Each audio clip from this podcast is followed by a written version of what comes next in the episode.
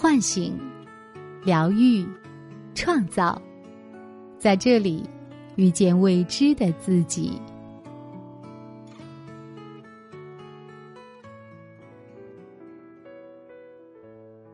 亲爱的朋友，你好吗？这里是张德芬空间，我是主播雪冬。此时此刻，我和你在一起。今天要跟大家分享的主题是：跟父母和解不是非要去做的事，和自己和解才是。作者陈宇飞。越来越多的人知道了原生家庭这个概念。简单的说，那个我们长大的家庭中主要的抚养人，确实给了我们很多塑造性的影响。不被父母表扬的人，长大后特别渴望能亲耳听到别人说：“你很棒，你做的很好，你可以做到的。”被父母打击的人，不去评估事情是否超出自己的能力，压榨剥削自己，去证明自己的实力。被父母冷漠对待的人，在人际关系中会小心翼翼，不敢确定自己对别人是不是真的重要。如果我们从受到的挫折来看，自己真的被祸害了。要是父母不那样对我，要是父母对我好一点，要是父母能更照顾我的需要的话，那我现在不是没有这些烦恼了吗？但要怪责父母皆祸害，对一个成年人来说等于浪费生命。与已经发生的事做对抗，是对我们创造力的浪费。照顾自己的创伤固然重要，发展自己的专长却是更要去做的事。那么，渴望被爱、被认可、被看到、被肯定。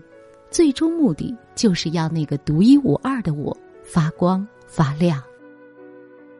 如果你已经知道了原生家庭这个概念，那么还有一个概念一定不能错过，叫做心理学头脑。它是类似心理自制力、内省力或自我觉察的能力，把自己的问题和内在冲突相关联。在更完整的自我形象的基础上，发展出新的行为选择。也就是说，和父母和解不是非做不可的事，关注自己的内在冲突和自己和解才是。请大家试着带着心理学头脑来读今天要推荐的书籍《自私的父母》。作者 Nina Brown 是一位研究自恋的心理学专家，这本书也是从自恋型父母的出发，谈如何从童年创伤中恢复。无论你的父母是哪种类型，自恋的表现都会或多或少的存在，比如有特权感、缺乏同理心、寻求别人的仰慕和认同。希望别人对自己唯命是从。当然，对父母的恨意是一件需要被承认的东西。爱和恨无法在一个人身上统一起来，直接的结果是，你既不能好好爱父母，也不能好好恨父母。书中，Nina Brown 引用了一封读者来信：“现在我是一个成年人了。”我依然渴望你的爱，我知道你是不会改变的，但这并不影响我渴望拥有一个更令人满足、有爱的亲子关系。这是真实的内心写照。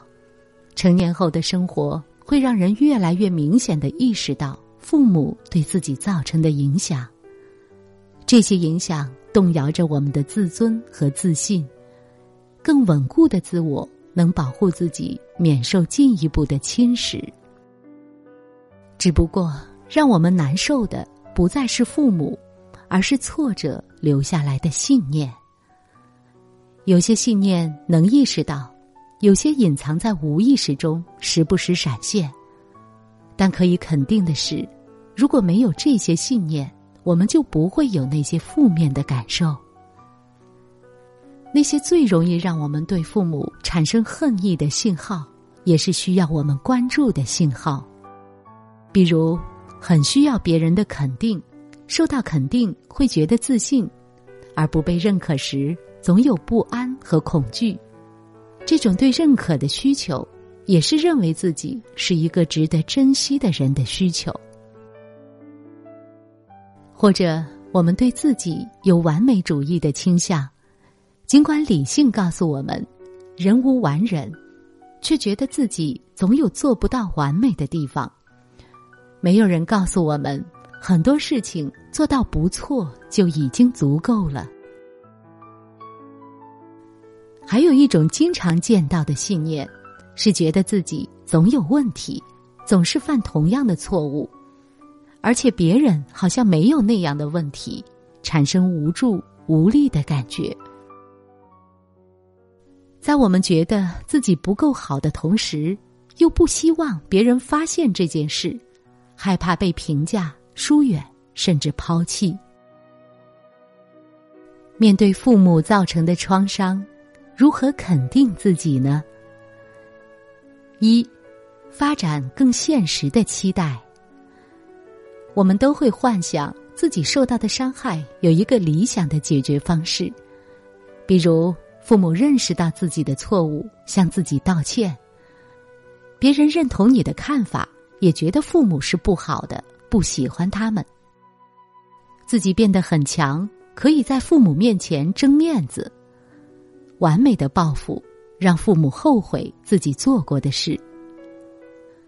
这些幻想让我们一直停留在创伤中，他们都不太可能发生，不管你多希望。他们能变成现实。过去发生的事不会因为我们想要就真的发生改变。放弃幻想是一件非常困难的事，因为幻想的动力大部分都在无意识中。最好的方式是去问问自己：我为什么在期待这样的事情发生呢？有人会说：“因为我小时候。”被不公平的对待了，所以期待呀。这时候内心的冲突是既渴望被尊重，但却对能给予爱的人却失去信心了。这个冲突会让我们发现，在现在的生活中，同样存在一些行为是被这种冲突影响的。比如，你可能在谈恋爱的时候也会有类似的冲突感。自己的需要和表现出来的行为并不一致。向自己提问，带着我们一步步向无意识中的动力靠近。二，认识到个人责任的局限性。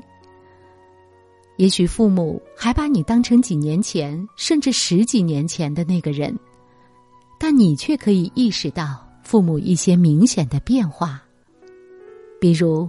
他们正在变老，他们说话做事的方式没有变，但你可以看到他们为何这样说，而不是像孩子时只能被动的接受父母的言行。在我们长大和父母变老的过程中，会有一个阶段，双方可以像成年人一样相处。有人的阶段来得早，有人的阶段来得迟。就在你意识到自己和父母一样是成年人时，会对父母生出同理心，因为我们都会有成年人的经历。有些事看起来有更完美的解决方案，但不一定能做到；有的观念、理想、平衡面面俱到，却不是人人都可以做到；有的脾气。当场没控制住，就是发作了。有的压力自己消化不了，就会带给身边的人。当自己正在经历一个成年人的正常生活，就会意识到，父母也是有局限的，因此他们能为孩子负责也是有局限的。不要只从道理的层面去理解父母的局限性，把自己对生活的体验。对人的认识，对自己局限的认识，融合到理解中去，从体验的层面，而不仅仅是认知的层面，与父母产生共情。三，变得专注、脚踏实地，发展更现实的期待和认识到责任的局限性，有一个共同的作用，让我们把注意力重新聚焦到自己的专长上。能聚焦在目前的生活上是一个重要的能力，同样需要我们给自己一个信念：我要发展自己的专长。这个信念让我们更容易坦然活出自己，把精力用在重要的人和事上，对发展稳固的自我非常有帮助。不再是只关注那些自己做的不够好的地方，那些都是为了获得外在的关注而努力。自己内心空虚的部分，永远无法成为你的核心力量。通过补足来发展自己，不如发展那些自己本来就擅长的部分。很容易出现的情况是，我们对自己的缺点很敏感，而对专长的部分很少能意识到。但这并不代表自己没有专长。我们的缺点和专长。有时会挨得很近，容易紧张的人，当放下对自己过度的期待后，会发现自己有敏锐的观察力。过度关注别人需要的人，将注意力放回自己身上后，会容易与人共情、包容而体贴。放下对自己完美的苛刻要求后，会从接近目标的每一步中给予自己鼓励。只要我们的愿望不是速成的，不是希望一夜改变，专长就会逐渐给我们更有力的生活信心。